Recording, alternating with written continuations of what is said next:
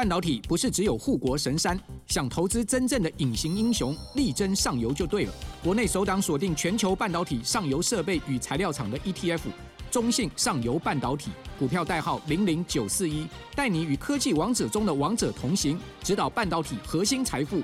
二月二十六到三月一号，称王募集，申购速洽中国信托投信与全台各大证券商。投资一定有风险，基金投资有赚有赔，申购前应详阅公开说明书。把复杂变简单，请听沈云聪说财经。大家好，欢迎收听沈云聪说财经。今天我们要来介绍的是二零二四年一月二十七号出刊的最新一期《经济学人》杂志哦。那最近还有发生几个重大的新闻，包括中国房地产公司恒大在昨天被清盘。美国的 Apple 从二零二四年开始到现在就一直坏消息不断，到底 Apple 还是不是一家值得投资、值得长期持有的公司呢？等一下我们一起来聊一聊。不过首先，照例我们还是先来聊一聊这一期的封面故事啊。经济学人在全球总共有两个封面，我们先来讲美国跟欧洲版的。那这个封面谈的是拜登的移民政策。经济学人说，如果接下来美国政府没有办法好好的搞定移民问题，那么拜登肯定会在接下来的大选当中付出非常惨痛的代价。我想有些听众可能会觉得好奇啊，为什么会这样子呢？有这么严重吗？嘿，讲到移民政策，特别是针对非法移民的部分，之前大家不是都在骂川普吗？因为川普一下子说要在美国，在这个美墨边境盖一座墙，有没有把一堆人给笑死？然后呢，又硬生生的把人家骨肉分离，小孩子跟他爸爸妈妈分开哦，总之搞得非常的残暴，很难看。那既然是这样，照理说有麻烦的应该是川普啊，怎么会是拜登呢？那这就是我觉得这个封面故事很有意思的地方啊。我觉得《经济学人》某种程度。填补了我们一般主流媒体比较少关注的面向，把美国非法移民的问题让大家可以一次看得清楚。那我帮大家整理出几个重点啊。首先，非法移民啊，之所以会成为拜登现在很头痛的问题，最主要的原因是人数实在太庞大了，太庞大了。经济学人引述了统计数字显示哦，光是拜登上台以来。违法入境美国的人数就高达三百一十万人，其中光是去年底的十一月，一个月之内啊，就有二十五万人企图闯越美国的边境。你想想看，我们整个台北市才多少人？整个高雄市才多少人？你可以想象，比一整个城市还要多的人，在拜登上台之后，全部跑到美国去。你就可以感受到这个问题是有多严重，而且这还只是有统计、有追踪到的可以估计的数字哦。经济学人说，那些没有被抓到的，再加上跳飞机的啊，也就是和入境的时候合法，然后呢就跑去躲起来跑掉了，那不要再离开美国的，就预期就给他预期吧。这种的啊，经济学人说，这部分估计恐怕还有一百七十万人。也就是说，如果加上刚刚的三百一十万。过去这三年多，拜登上台以后，就有将近五百万人违法入境到美国，所以这还只是人数的部分。接下来第二个问题是，那这些人到底是谁呢？哪一些国家来的呢？当然不难想象，答案当然是中南美洲最多嘛，啊，墨西哥啦、厄瓜多尔啦、呃，委内瑞拉啊，其中委内瑞拉是最多的。不过有意思的是，从美墨边境闯到美国去的，不是只有中南美洲的人。里面还有很多俄罗斯人，还有很多印度人，还有中国人。经济学人说，光是二零二三年一到九月，就有大约四万三千名俄罗斯人违法入境美国，用这个方式。另外还有四万两千个印度人，还有两万四千个中国人。注意哦，都是跑到美墨边境，然后从这里。违法入境美国的，注意哦，这还只是去年一到九月的数字而已，就已经这么可怕了。也就是说，这些人千里迢迢搭飞机到中南美洲，到墨西哥，就是为了想办法从边境跑进去美国。大家应该就不难想象嘛。对于那些原本就已经看移民、看黄种人啦、看黑人、看印度人啦、看俄罗斯人、看黄种人不顺眼的人来说，看到这个现象有多么的讨厌。拜登，好，那接下来下一个问题是，Why？为什么呢？为什么过去这几年来会有这么多的非法移民闯到美国去呢？经济学人也很清楚地整理出几个原因。第一，不能全怪拜登啊，因为通常美国的经济，因为呢，通常美国经济越热的时候，劳工越短缺的时候，这种非法移民的人数也会暴增。这个现象不是只有拜登上台之后才有。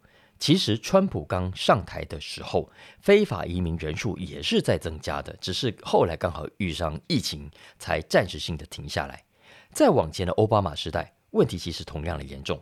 实际上，经济学人说，算下来啊，在过去这几任总统当中，逮捕最多违法移民、遣返最多非法移民的，其实不是川普，而是奥巴马。也就是说，非法移民之所以人数会这么多，跟美国的经济非常的热，跟美国的劳工非常的紧有很直接的关系。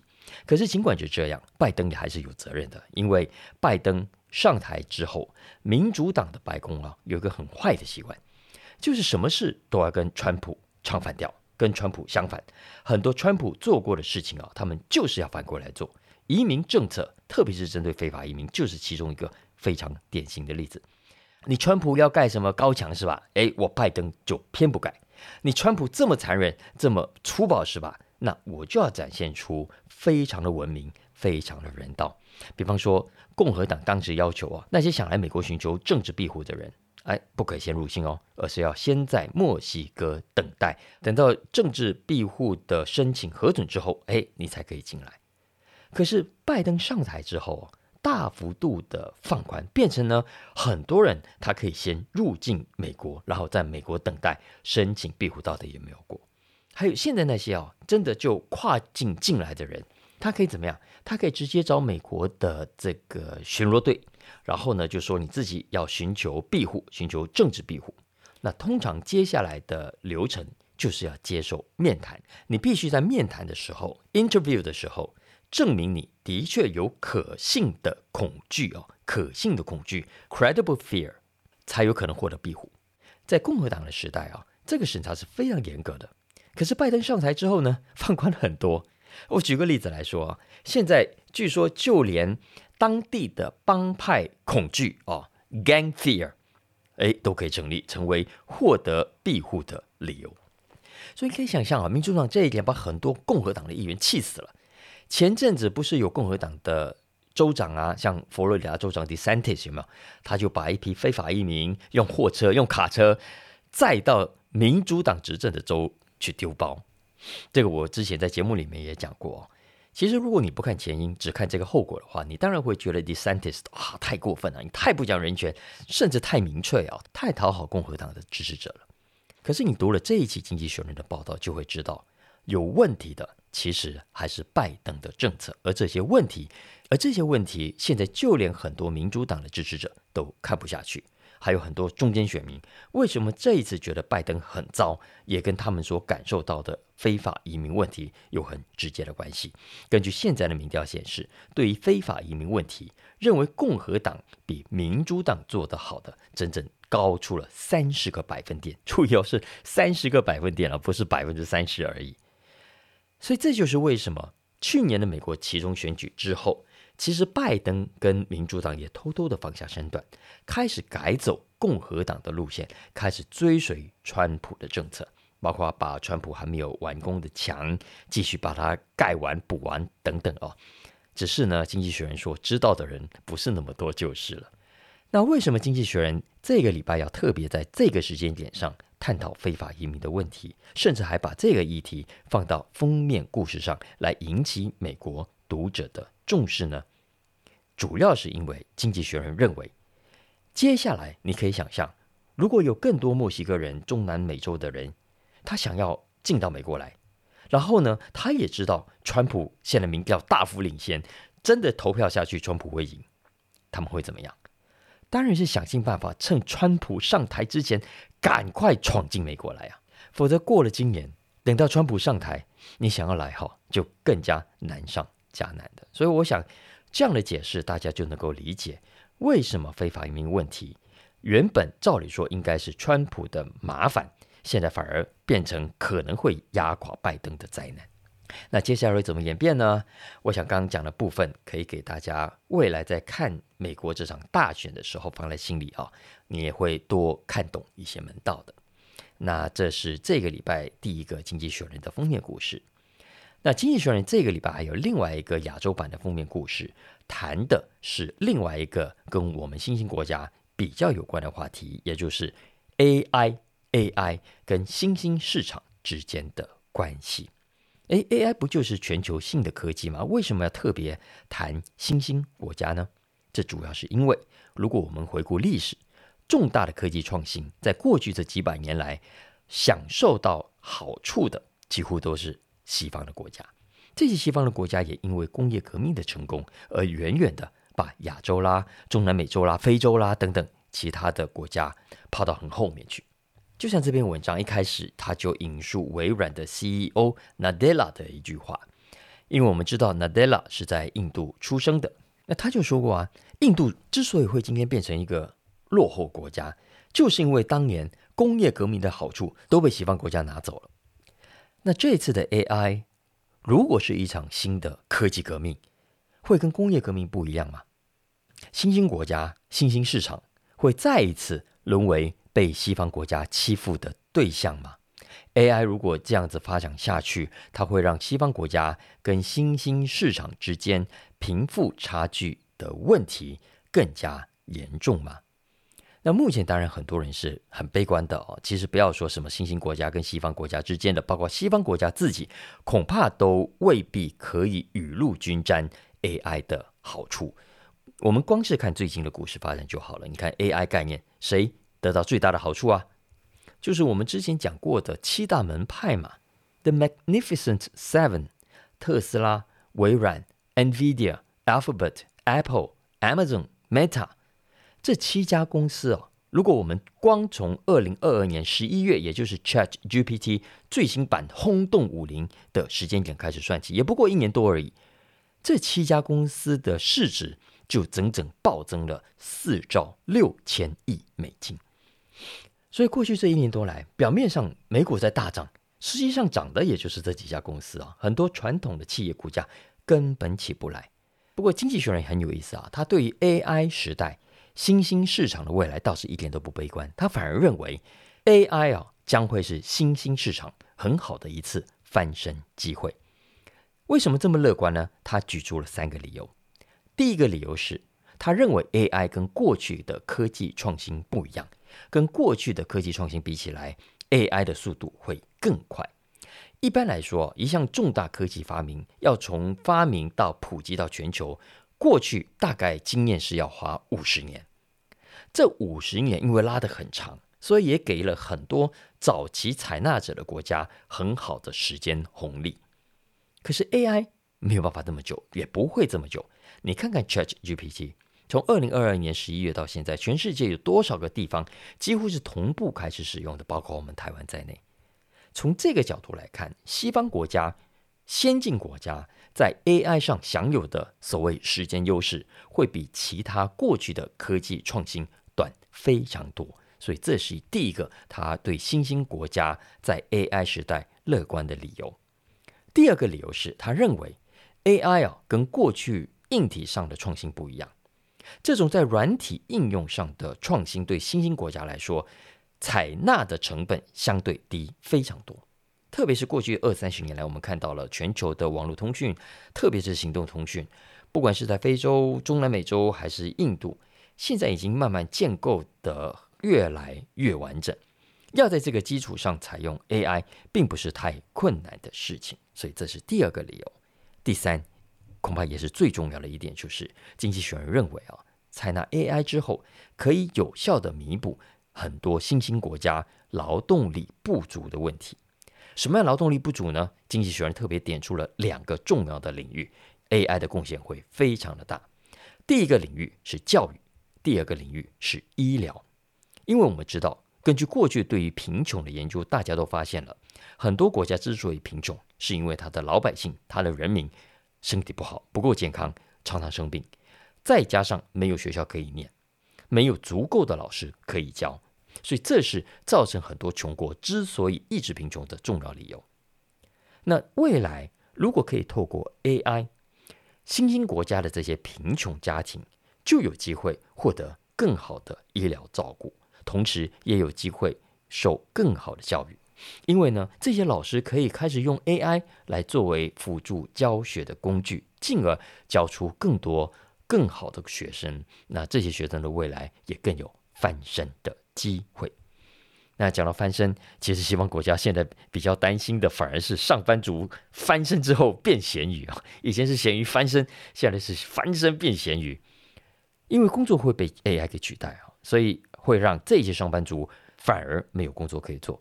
那对于这一点呢，经济学人认为啊，新兴国家倒是有一点因祸得福，祸在于不够先进啊，所以白领上班族的比率没有那么高，但是也因此得福，因为这一来在这一波受到了影响。反而是比较少的。经济学人引述国际货币基金的估计啊，从西方国家的角度来看，未来西方国家会被 AI 影响的工作会高达三分之一，但是呢，在新兴国家会被影响的大概只有五分之一到四分之一左右。所以意思是说，AI 所带来的破坏性没有在先进国家来的这么的强大。所以总的来说，经济学人认为，目前并没有任何迹象显示。AI 会像过去的科技创新那样被西方国家赢者全拿 （winners take all）。相反的，AI 可以帮助更多的新兴国家提高生产力，缩小人力资本的差距，进而提高总体的国民所得。也的确已经有新兴国家在这么做了哦，比方说像中国，现在已经是国际上仅次于美国在 AI 方面最先进的国家。另外像印度。还有我们讲过的沙乌地阿拉伯啦、阿拉伯联合大公国等等，现在都在急起直追，因为他们有钱嘛，所以都在砸钱，想要把 AI 给搞起来。当然，这个过程也未必是那么顺利啊，也不是没有风险的。比方说，未来的 computing power 运算的成本可能会很高，让有一些新兴国家负担不起。但总体来说，经济学人还是认为这是一个好消息，因为未来投资 AI 的回报率是很不错的。那只要有钱赚，就会有人愿意投资，这对新兴国家来说都是很好的机会啊！那大家有兴趣可以找这一期的《经济学人》这个封面故事来看，我想对很多新兴国家的政府来说也会是一个很大的鼓舞，不妨去找来看看。不过老实说，我自己倒是比较想知道大家看了之后的感想，看看大家有没有想到跟我想到的一样的事情。什么事情呢？就是啊，大家看了再想想看我这一段。因为我觉得《经济学人》太乐观了，甚至可以说有点天真，有点太愤世 太平了。大家想想看，哎，西方国家真的会那么大方，会让新兴国家哇无私的分享 AI 发展的果实，然后大家一起繁荣吗？真的会吗？我提醒大家一件事情，还记得中美科技战吗？直到今天为止。美国还是不准黄仁勋，还是不准辉达把最高阶的 AI 晶片卖给中国。为什么？那就是不要让中国的 AI 太强大。也就是说，西方国家的心态，我认为啊，还是跟工业革命的时候一样的，他们只想让自己获得最大的好处，他们并没有想要跟其他的新兴国家共存共荣，一起来分享，更没有想让新兴国家有机会超越他们。取代他们变成世界强权，只要发现你以后哦有机会变得更强哦，他们会怎么样？他们会想尽办法把你给压下来，或者把你吃掉，把你变成他的东西，听他的话啊！你看看台积电就是一个很典型的例子。也就是说，我觉得这一期关于 AI 的未来，呃，在新兴国家所可能获得的果实跟好处，经济学人说的好像很乐观，也很好，可是实际上。我认为整体的 AI 应用的情势没有他所描绘的那么理想，相反的，我觉得还蛮险恶的啊。说到险恶啊，就让我想到古龙的一本武侠小说《绝代双骄》，大家有没有看过啊？呃，如果没有的话，有兴趣可以找来看。虽然有点老派的武侠，可是还是蛮好看的。绝代双骄里面有讲到一个地方叫做恶人谷，哈，恶人坏人的那个山谷，恶人谷里面呢就住着有十大恶人，有没有？其中一个的外号就叫做白开心。为什么叫白开心呢？因为他老是做损人不利己的事情。其实我觉得美国这一波搞科技战就有一点这种白开心的味道哦，没有错。你这样子一搞，中国当然会受到影响啊。可是问题是，你自己也会受到伤害啊！特别是过去这几十年来，那些相信美国政府的政策是拥抱全球化、自由化，然后拉中国一起发展啊，所以因此跟中国已经建立了深厚合作关系的那些企业来说，过去这七八年简直就是措手不及。他们完全没有料到事情会完全说逆转就逆转。其中最典型、措手不及也最受瞩目的一家公司是谁呢？当然没有别家，就是 Apple 啊。这一期《经济学人》的 Business 头条就是 Apple 公司，要让我们看看 Apple 在二零二四的这一个月当中就已经遇到的各种麻烦，从这些麻烦去看看 Apple 接下来的未来。所以，如果大家有在关注苹果公司的股价啦，还有台湾一些苹果概念股，那我很推荐大家找这篇文章来看，因为我觉得这篇文章很清楚地为大家分析了苹果公司过去这段时间发生了什么事，它接下来会遇到什么样的挑战，以及苹果在商业模式上的一些微妙变化，是很值得看的一篇文章。首先，我们来看看苹果所遭遇的麻烦，这个部分呢，可以归为三大类啊。第一大类的麻烦是跟司法有关的，那当然涵盖了从美国到欧洲各种跟反垄断法啦、智慧财产权侵权等等的问题。你看，它最近不是有呃这个 Smart，它那个智慧型手表的这个测血氧的技术被控侵权有没有？所以现在暂时把这个功能给拿掉了。那这是第一大类的麻烦，跟司法跟侵权有关。第二大类的麻烦是跟地缘政治有关，也就是刚刚讲的，美国现在要科技上打中国，那搞到现在中国市场变成 Apple 所遇到的很头痛的麻烦。最后一大类，第三大类是回到 Apple 的基本面，也就是它的商业模式，它的业绩接下来会受到什么样的影响？那这个礼拜市场上当然都很关注两个焦点，首先是二月一号。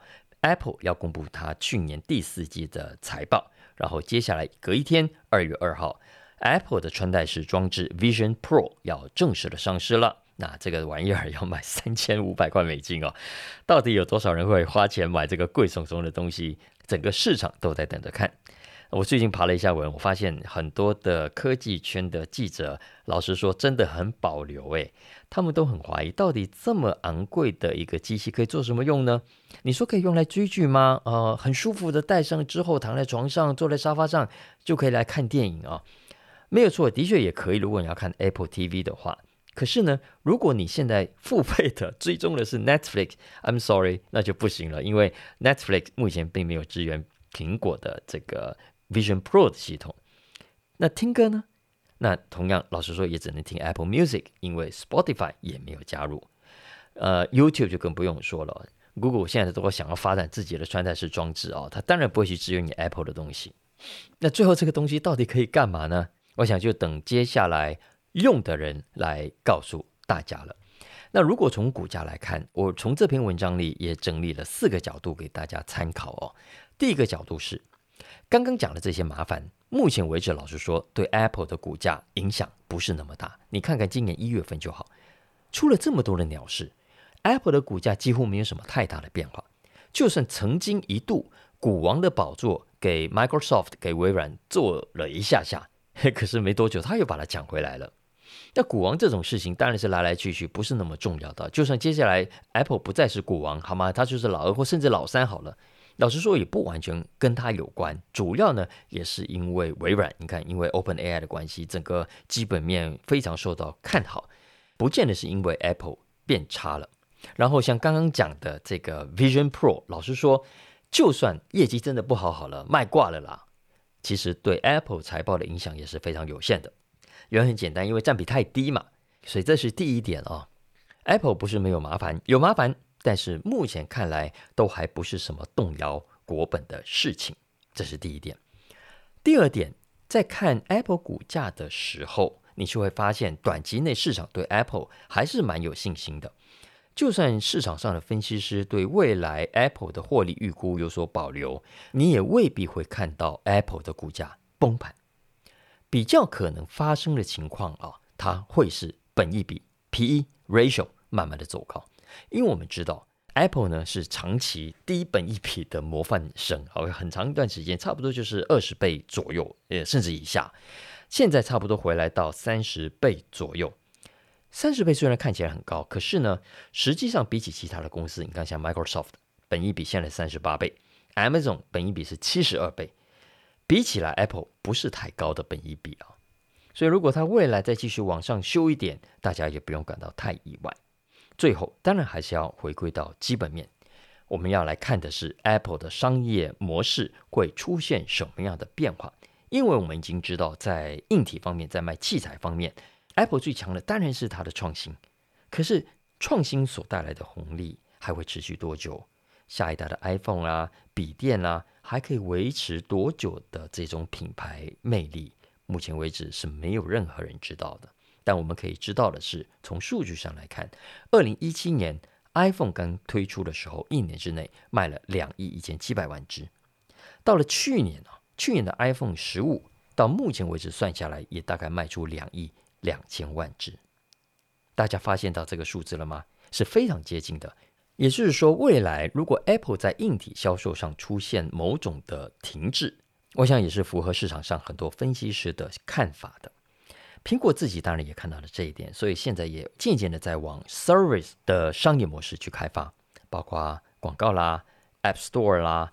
呃，Apple Music 啦，Apple TV、Apple Pay 等等，慢慢的这一部分的占比还会进一步的提高。那卖服务啊，卖 service 跟卖 device 卖硬体最大的差别在于毛利率。苹果卖 device 的毛利率平均来说大概是三十七趴，嚯、哦，这个真的让很多公司流口水啊。可是呢，它卖软体卖 service 的毛利啊，会有百分之七十一啊。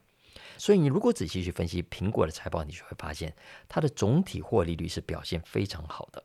那最后一点当然要看市场了。其实如果没有什么太大的意外，Apple 我相信在先进国家市场，不管是美国还是欧洲，都已经相当的饱和。未来如果你想看到它大幅度的营收成长跟获利成长，它肯定是来自欧美以外的市场的，也就是我们节目一开始讲到的新兴国家。印尼啦、印度啦等等这些国家的中产阶级将会是 Apple 下一个主要的消费助攻的目标。所以综合以上啊，大家可以参考 Apple 未来到底还值不值得大家继续的持有啊？那大家可以找这一篇文章来看，搞不好你也会有不一样的灵感。那除了 Apple 之外，最近在美国还有另外一个很热门的话题，就是中国。中国的股市，因为中国股市这两个礼拜发生了很多的事情。